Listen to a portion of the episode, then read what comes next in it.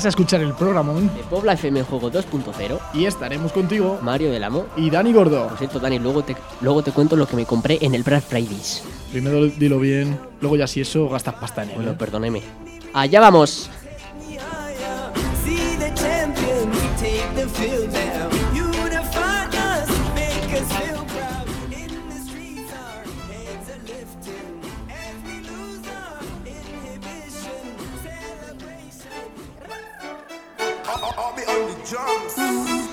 Ya no tienes cosa. Hoy salió con su amiga. Dice que pa' matarla.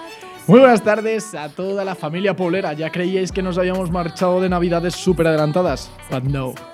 Por ello hoy hemos venido cargaditos y no de juguetes, ya le gustaría el que tengo enfrente, pero no. Traemos un programa en el que vamos a tocar diversos deportes y entrevistaremos a cuatro profesionales. Este programa, como comprenderéis, no lo llevo solo. Desafortunadamente tengo enfrente de mí a Mario del Amo y un poquito más lejos a un personaje como David López, uno de los más grandes de la técnica en la radio española y una promesa de la locución que hace sus virguerías en la Fresca FM. El chaval presenta canciones y yo que te doy todo aquí, me dices que estás conmigo desafortunadamente. ¿Vas en serio? Eh, a ver, Mariette, ¿cómo te lo explico?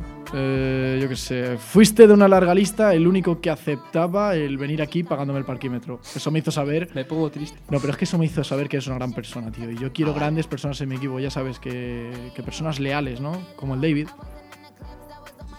Hago, hago lo que puedo, la verdad. Aguantarte no es fácil, pero hago lo que puedo. Has hecho un curso Sí que ahí. Ah, bueno, pues en, solo en ese caso te, te lo paso, pero oye, eh, por cierto, ¿tienes cambio de 500? Es que solo manejo billetes grandes. no ¿Para el parquímetro? billetes- Sí, Ah, tengo datáfono, tío. Ah, vale, vale. ¿eh? O sea, que si tienes la, Vale, la, la visa, me la pasas que y. solo manejo billetes grandes, Hoy, ¿sabes? ah, hoy me ha costado 8 euros, ¿vale? Así que Ah, luego, me, luego me la pagas. Ok. hecho. Y a los que no pagamos, sino que vienen por gusto, porque les mola lo que hacemos y porque quieren sumar experiencias e historias, son a nuestros invitados de hoy. Así que Mario, vamos allá porque los vas a presentar tú. Ok.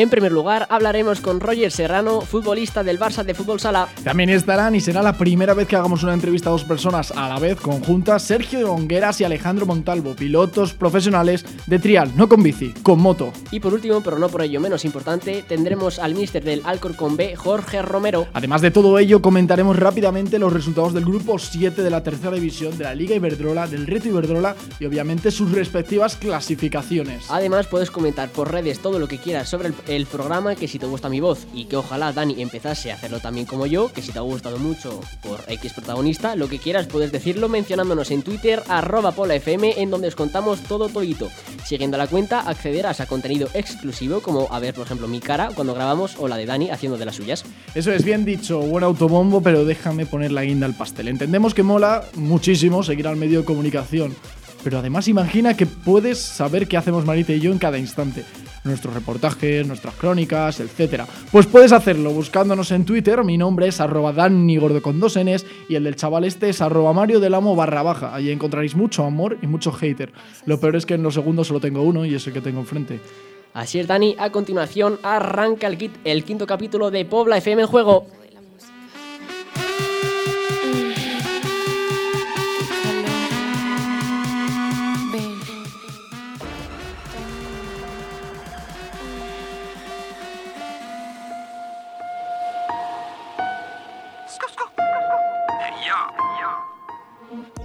Educação padrão.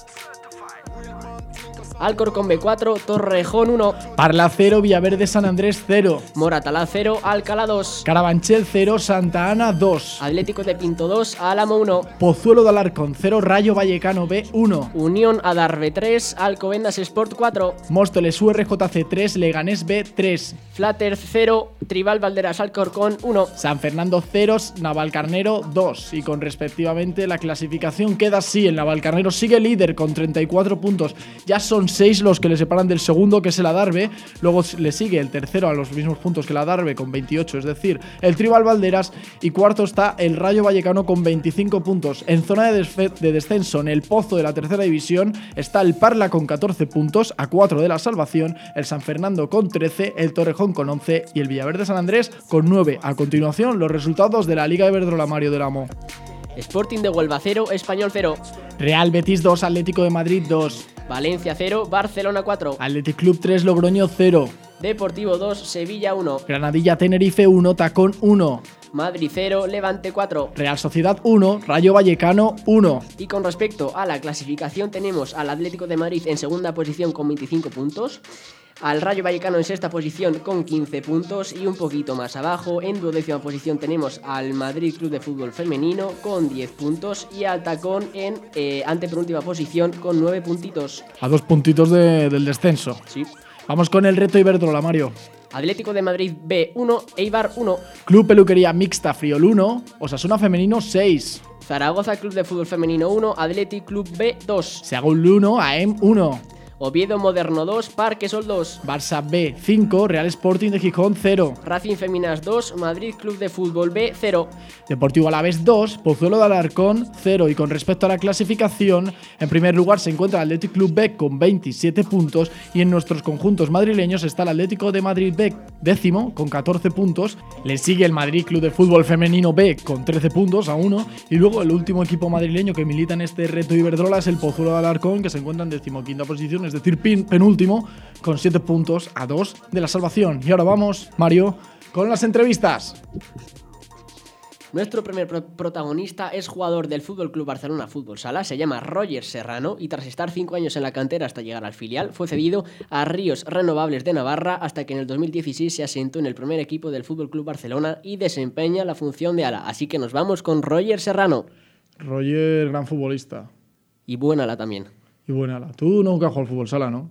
Me gusta, pero no he podido llegar a, a- a jugarlo. ¿Por qué?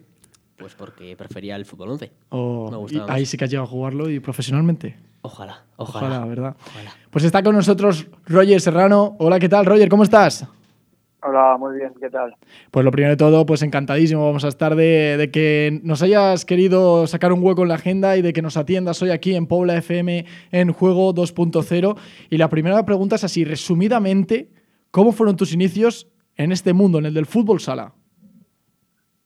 Bueno, yo empecé jugando en un, en un club de barrio, de, de mi barrio.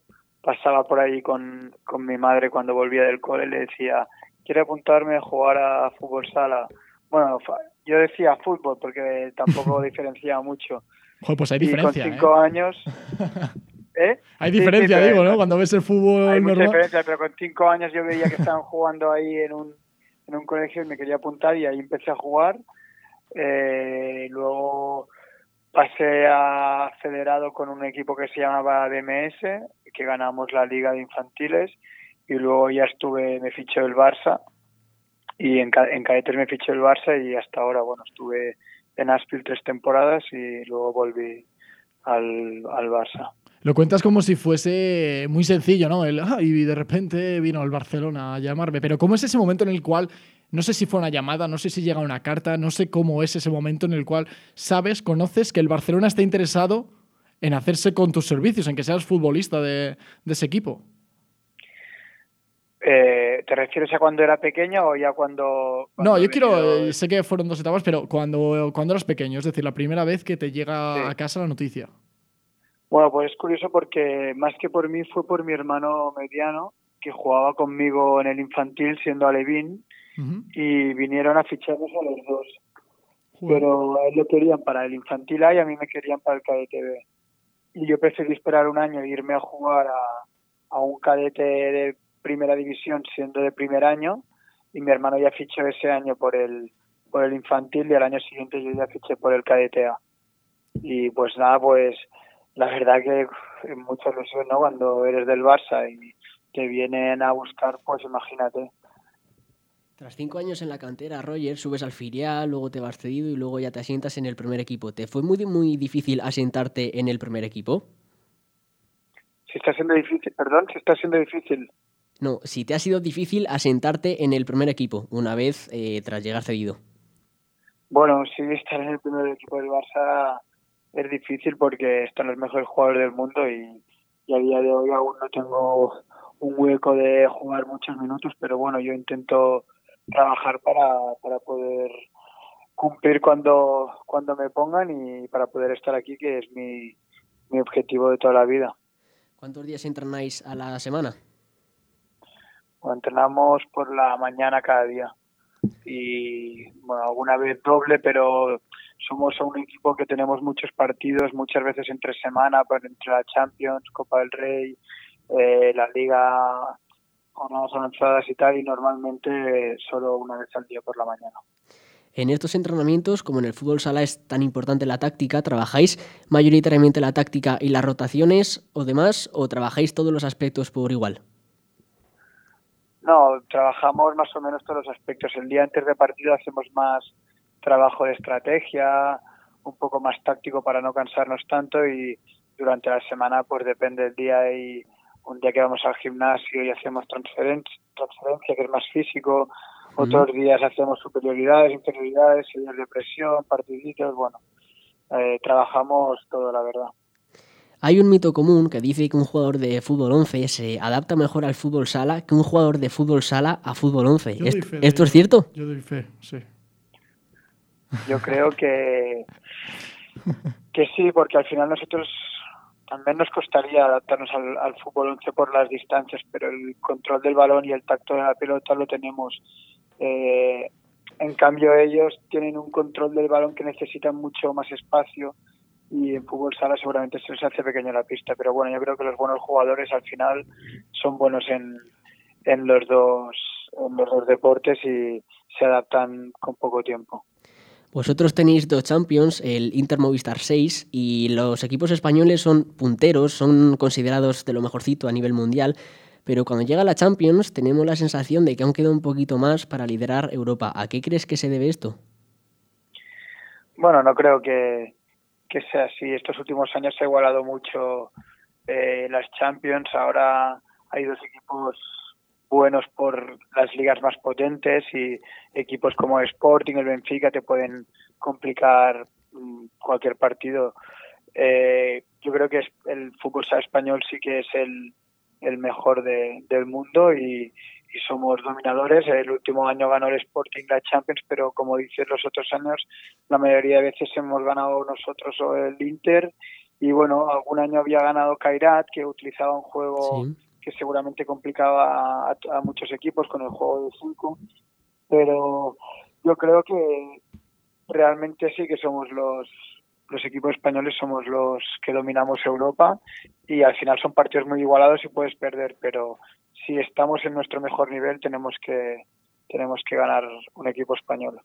¿Cómo es compartir vestuario con Mario Revillos, Ferrao o Sergio Lozano? Bueno, es fácil, te ponen las cosas muy fáciles. Yo tuve la suerte de, cuando tenía 18 años, estar entrenando casi cada día con, con el primer equipo y era un equipo que ganaba absolutamente todo, ¿no? Con Fernandao, Javi Rodríguez, Ari, Torras, Casi Wilson, nada.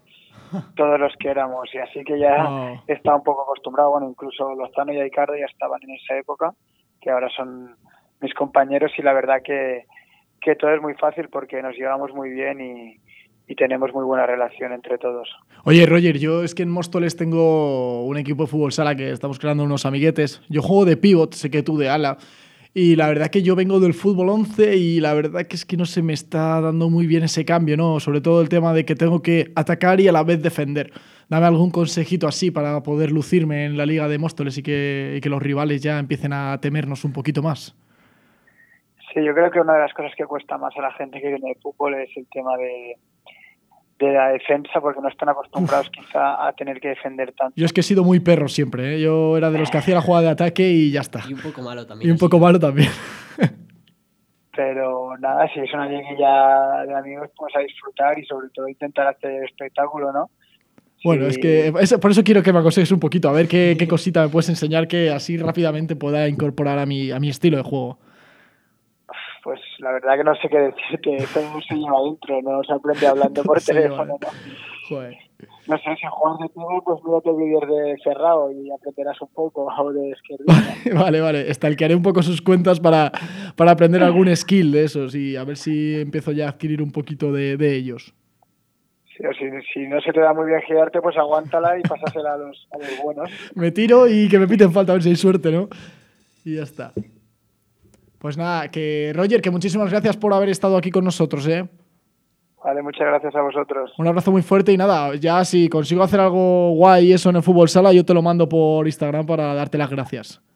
Muy bien, muchas gracias. Un abrazo muy Gracias, fuerte, Roger. Roger, de verdad. Adiós. Conclusión, Mario, que voy a seguir siendo un paquete el resto de mi vida en el fútbol sala. Sí, es verdad, sí. Sí, es verdad, sí, es verdad. Menos, poco malo eres. menos mal que periodismo más o menos no se me da, no se me Has da tan, sido, tan eres mal. y será malo.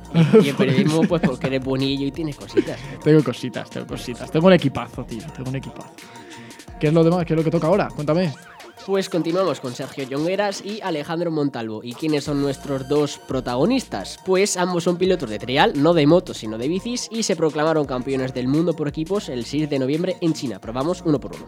Sergio Llongueras es campeón del mundo, se proclamó también hace muy poquito en China y también cuenta con varios subcampeonatos mundiales, además de ser doble campeón del mundo por selecciones.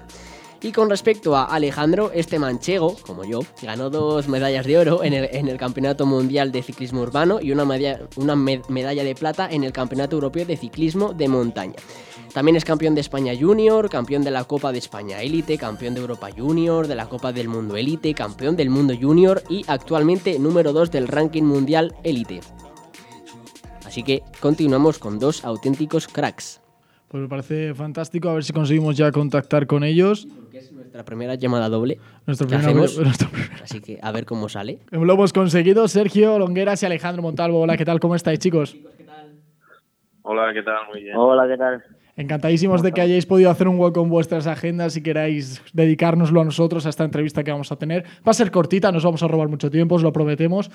Y lo primero de todo, pues para empezar, es que contándonos cómo, contarnos por favor cómo fueron vuestros comienzos en este deporte que es peculiar, quer- queráis o no.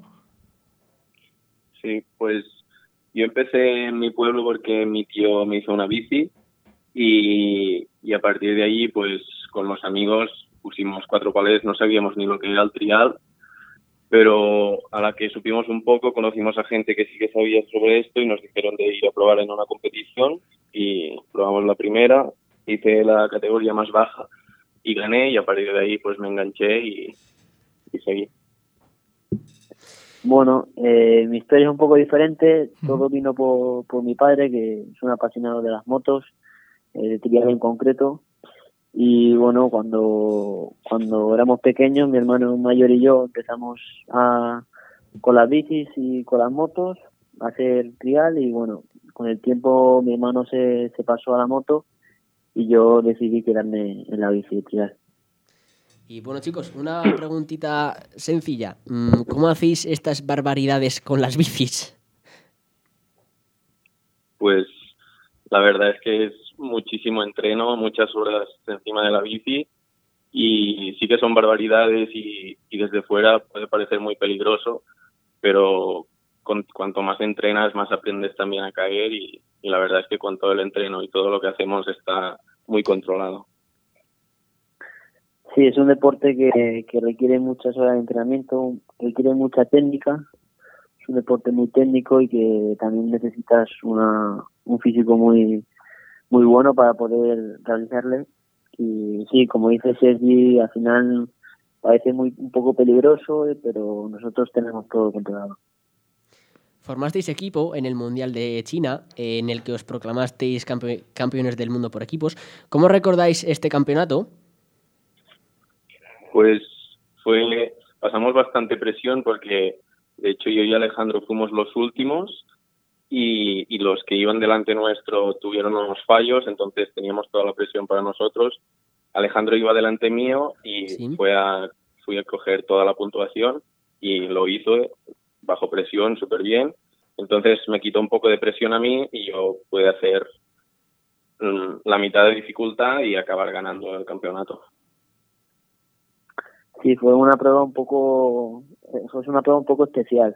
Eh, nuestros compañeros de equipo no empezaron todo lo, todo lo bien que hayamos planeado y bueno, entonces tuvimos un poco más de presión nosotros dos, que fuimos los que, un poco los que fuimos, los que remontamos un poco la puntuación. ¿Podéis vivir, vivir perdón, ex- exclusivamente de esto o necesitáis más ayudas? Pues vivir solo de la competición es difícil, aunque se, eh, yo creo que el trial está en un momento bueno y se empiezan a ganar bastante dinero, pero vivir, vivir de esto es difícil, tienes que contar con sponsors, hacer exhibiciones y, y demás, pero, pero sí, yo creo que se puede. es un deporte minoritario y que, la, la cantidad que lo practica, la cantidad de gente que lo practica no, es como el fútbol, pero bueno, es un deporte que como dice Seri está creciendo día, día a día y, y que gracias a nuestros patrocinadores y eventos y exhibiciones pues podemos podemos vivir. ¿eh? Y ya para concluir, chicos, yo conozco a un piloto de trial magnífico como es Tony Bow, que es mm, un auténtico crack. Eh, y os quería preguntar eh, que, cuál es vuestro referente en el mundo del trial. Pues para mí, yo cuando empecé, mis referentes eran pilotos como Gilles Costellier o, o Vincent Hermans, que, que son unos franceses que, que, que compitieron conmigo este mundial.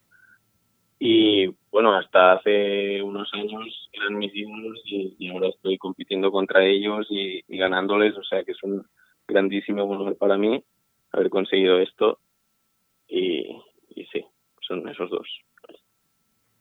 En, mi, en mi caso yo siempre, bueno, cuando era muy pequeño siempre tenía referente a, a César Cañas y Dani Comas, que eran los, los pilotos, Benito Ross, que eran los pilotos nacionales, pero bueno, eh, un poco más adelante, cuando empecé a conocer más el deporte y, la gente, me hice muy, idealicé mucho a, a que es, que es un piloto inglés muy bueno también y que, que ha sido un poco mi referente.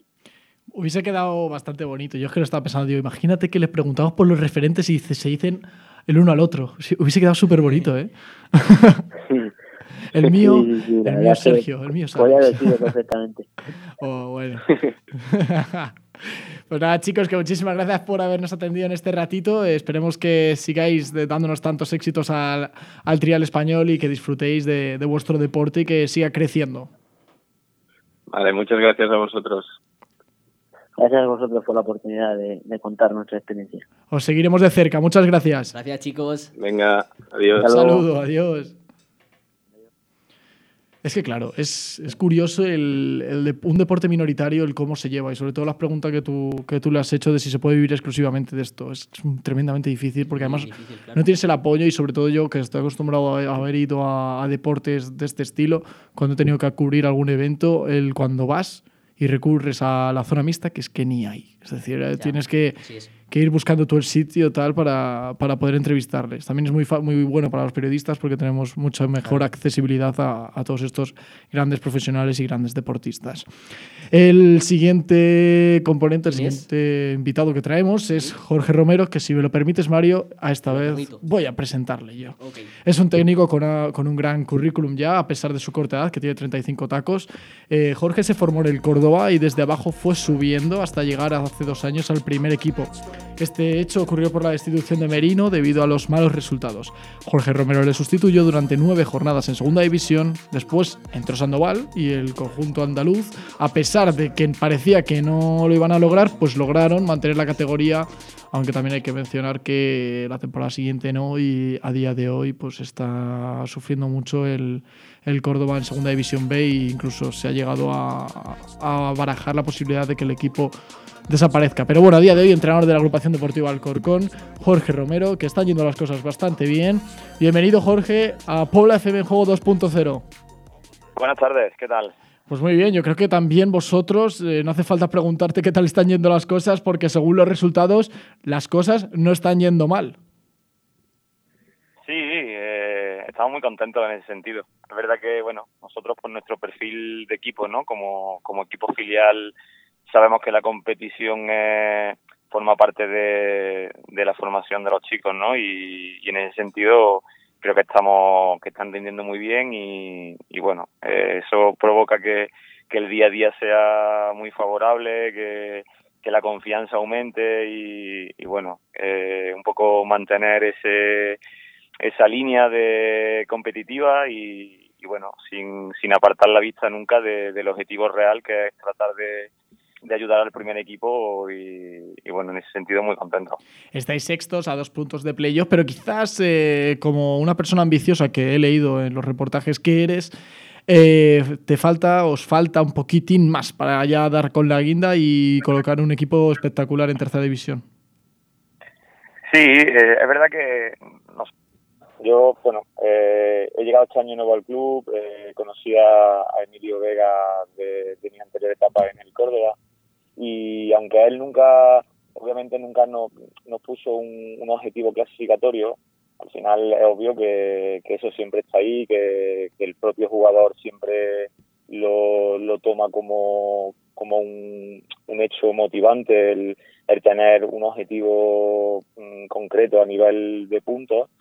Y, y ya te digo, eh, nosotros afrontamos el- la competición como, como una muestra más de, nuestro nivel competitivo y nue- nuestro nivel formativo, pero está claro que, que lógicamente mm, no nos ponemos objetivos concretos, pero eh, que haremos siempre lo máximo. y bueno, en ese sentido creo que el, el equipo está respondiendo muy bien y, y bueno, eh, nosotros es cierto que siempre buscamos objetivos muy a corto plazo eh, y bueno, eh, pues bueno, eso buscando buscando ese tipo de, de- también de motivaciones y de Sí, sí. y de situaciones que nos permitan pues bueno entrenar bien en el día a día, ¿no?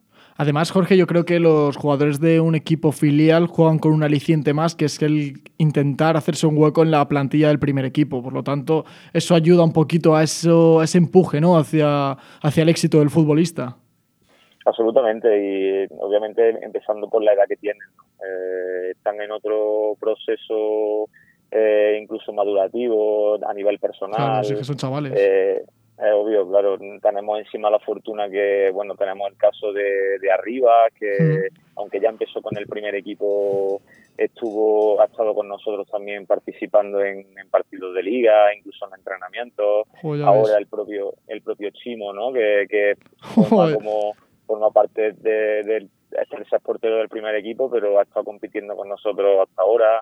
Y en el día a día eh, eh, es muy raro el, el entrenamiento del primer equipo que no participa algún jugador de, de nuestra plantilla, ¿no? Y eso obviamente se ve y como tú dices eh, es algo muy motivante y que a ellos lo, lo encuentran muy cercano, ¿no? Desde luego que Nosotros, sí. pues, a, a nosotros como cuerpo técnico no- nos facilita mucho la tarea, obvio. Desde luego que sí. Oye, Jorge, ¿qué es lo que. ¿Por qué Alcorcón? Es decir, eh, ¿qué tal, por sobre todo la ciudad? ¿Qué tal te has asentado? Porque yo vivo en Móstoles, que estamos pegados, estamos a nada, somos vecinos, y que si te lo esperabas así, la ciudad, la gente, el ambiente.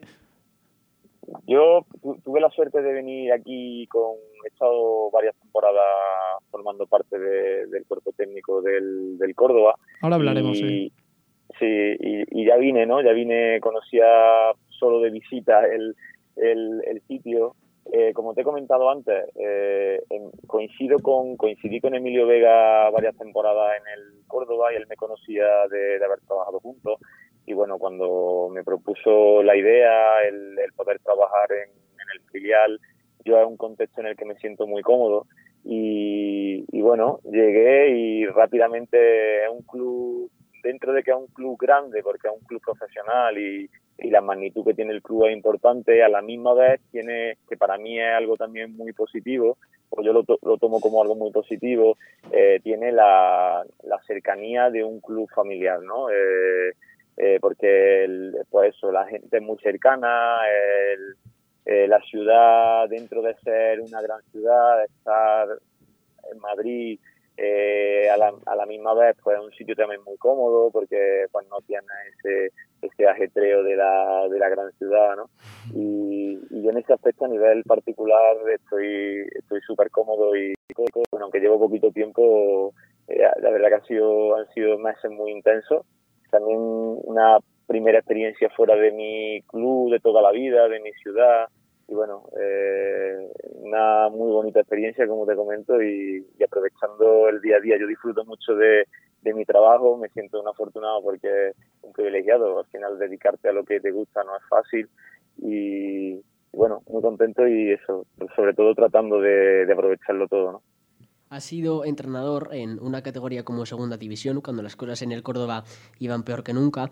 Eh, ¿Cuál fue aquella frase o consejo que seguiste para mantenerte intacto, fuerte y preparado para la ocasión? Y cuéntanos qué sentiste. Bueno, fue es difícil es difícil explicarlo con, con palabras, ¿no? Cuando te dicen que va que va a, a dirigir al, al primer equipo de pues bueno, sobre todo, sobre todo lo más importante de un, un club como, como el Córdoba, en una categoría como segunda división. Eh, tengo la suerte de haber estado, de, haber estado, como te he comentado, muchas temporadas previas formando parte de, del staff técnico, he estado de analista, llegué a estar de, de segundo entrenador y eso me permitió también, eh, pues seguramente ir adquiriendo, ir robando ideas y imaginándome eh, qué pasaría el día si algún día me dieran la oportunidad de, de formar parte como primer entrenador.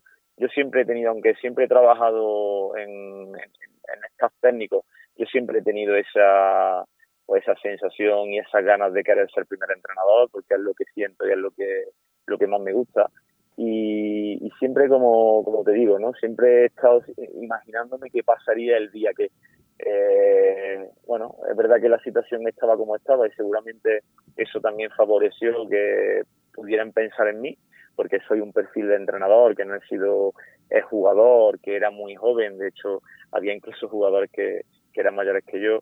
Y, y bueno, eh, alguien decidió apostar por mí, yo lo afronté con mucha naturalidad, porque es cierto que te imaginas cosas, pero hasta que no te llega el momento, pues no sabes cómo incluso tú mismo puedes, puedes vivir esos momentos. Y lo, lo afronté con mucha naturalidad y, bueno, por suerte o por desgracia, estuvimos nueve partidos al frente del equipo, inolvidable, y, y, el recuerdo que me llevo, pese que al final deportivamente pues no salieron las cosas y decidieron cederme, eh, sí es cierto que el, tanto el trato del jugador profesional como esa respuesta que ellos tuvieron ante lo que yo proponía, eh, la sentí muy positiva y, y bueno, es una experiencia más, eh, seguramente eso también me haya ayudado a, pues no sé si incluso a estar aquí hoy, ¿no? Y, seguir formando parte de, del mundo profesional futbolísticamente hablando. Y, bueno, sobre todo eso diría que, que es algo inolvidable, ¿no? Eh, yo, Mister, estoy cubriendo ahora al, Juvenil A y te quería preguntar si habéis subido a entrenar con vosotros alguno de ellos o si les estáis ojeando y tal. Sí, nosotros, eh, de hecho, diariamente eh, forma parte, forman parte de la plantilla tres jugadores, Diego, Barbu y Aitor, y ellos ya mm, entrenan eso en el día a día con nosotros, forman parte de la plantilla y luego, pues, eh, incluso los tres han, han debutado. Eh, y luego, siempre que, que no nos coinciden, obviamente, tratamos de ir a ver sus partidos. Eh, algún jugador más de la plantilla también ha entrenado con nosotros de forma más esporádica y bueno, consideramos que también están haciendo un muy buen trabajo, hay muy buen equipo y, muy contentos, muy contentos con ellos. Eh, tienen un, un, muy buen nivel y, y, nosotros, por supuesto, yo como te he comentado, eh, me siento bastante, te diría, pues bueno, bien en, en, este tipo de contextos de jugadores claro. jóvenes. Si están yendo las de, cosas bien, es así, efectivamente. Si las cosas van bien, pues... Claro, en, esa, uh -huh. en ese tipo de etapas formativas y, y, y, bueno, tratamos de estar muy cerca suya, de, de ayudarles todo lo posible. Consideramos que son edades muy sensibles para, pues eso, para, para estar cerca, para, para ayudarles, echarles una mano en todo lo que en nuestras posibilidades esté, ¿no? Y, y bueno, eh, estamos muy cerca suya, sí. Bueno, pues Jorge, muchísimas gracias. Nosotros también estaremos muy cerca de, de vosotros, de vuestros resultados, de, de vuestro juego y sobre todo de vuestro disfrute en este paso por la tercera división, Grupo 7. Muchas gracias a vosotros. Muchísimas gracias a ti por habernos atendido. Un abrazo muy fuerte y muchísima suerte este domingo. ¿eh? Gracias. Gracias, muchas gracias. Un abrazo, Hasta luego. Jorge, gracias. Este tío ha sido entrenador en segunda, ¿eh? Sí, Ahí sí, donde sí. le ves. Ahí donde le ves. Pues nada, pues no ha estado mal, ¿eh? Y ahora nos toca despedir. Oh. La semana que viene tampoco podemos hacer el programa. Lo sabes, ¿no? Es festivo, tío. Así que pues nada, nos toca Prepararemos bien el de dentro de dos semanas. Así la gente no se entera tanto de, de nuestra ausencia. ¿Te parece bien o qué? Me parece genial. Tampoco creo que lo hagan, ¿eh? porque espero que aprovechen a tope este puente, que salgan a pasear por el centro, que la Navidad está ya a la vuelta de la esquina, que las luces navideñas ya brillan y es momento de estar con la family, como yo ahora, que estoy con mis hermanos, el Marite y el David. Esto es, esto es precioso, ¿eh, Dani? Es precioso. Vaya discurso. Ya ves, ¿eh? Pero que, pues eso, que no sé, vamos a hablar un poquito de, de qué te has pasado. Oye, por cierto, mm. ¿qué te has pedido para Reyes y para Papá Noel? En el próximo programa lo contaré, ¿eh? Y además se lo preguntaremos a ¿Alguna los Barbie, demás. algún juguetito de Sí, coches? Sí, sí, alguna cosita. Pero bueno, en el próximo programa lo contaré y al igual también se lo preguntaremos a los invitados. Me parece bien, Dani. Tú harás lo mismo. Me también, parece ¿no? bien, me parece genial. Si es que tú, lo, con lo mal que te portas, te van a traer carbón, ¿eh? Ahórrate el trámite si Bueno, quieres. de- bueno. De pedirte algo. Lo que traigan, lo que traigan. La verdad que, que no sé qué me voy a pedir, pero lo que sí que conozco, que sí que lo que lo que yo sé es que el tiempo se nos agota. El programa acaba y en nada pasa el revisor y como nos despi- y como no me ponga ya a despedir esto, me va a multar. Muchísimas gracias, David López. Muchísimas gracias, Mario Delamo, por estar aquí. Gracias a ti, Dani. Eh, hasta el próximo día. Hasta el próximo día. Eso es, si a ti que nos escuchas desde cualquier rincón, escríbenos. Queremos saber tu opinión del programa, qué es lo que más te gusta, qué es lo que menos. Sobre todo si quieres que echemos a Marite, pues también me lo dices. Te deseamos una gran semana, disfruta el puente y sobre todo sé feliz. Que esto que te digo no, no es un consejo, esto Es es, una, una orden. orden. Adiós, feliz semana. Hasta luego. Muchas gracias por escucharnos.